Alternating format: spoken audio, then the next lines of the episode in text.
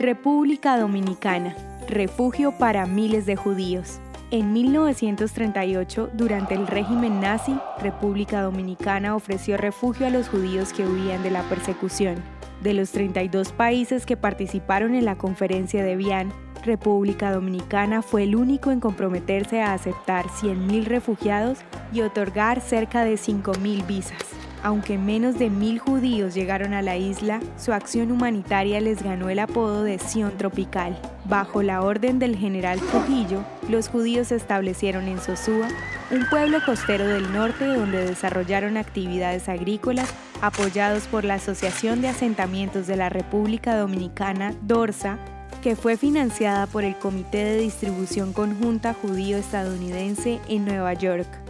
Cada unidad familiar recibió 10 vacas, una mula, un caballo y una carreta, marcando el inicio de su nueva vida en República Dominicana. Con el tiempo, la empresa agrícola fracasó y Dorsa promovió una cooperativa de carne y lácteos llamada Productos Sosúa, que resultó exitosa. La ciudad de Sosúa se transformó en una comunidad más grande y moderna, construyéndose una sinagoga donde se congregaban alrededor de 750 judíos alemanes y austriacos. Después de la Segunda Guerra Mundial, la mayoría de la población judía de Sosúa emigró a los Estados Unidos, pero el impacto de sus vidas en el país abrió un camino de unidad y amistad con Israel. Actualmente, en República Dominicana, hay calles que llevan el nombre Jerusalén en honor a la capital de Israel.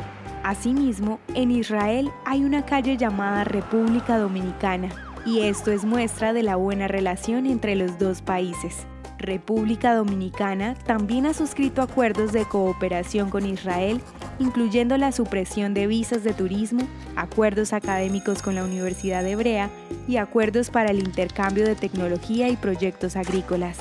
Aunque la motivación del general Trujillo al permitir la llegada de judíos a la República Dominicana ha sido cuestionada, es indudable que esta acción sirvió para salvar la vida de miles de personas que encontraron en la isla un lugar para empezar de nuevo.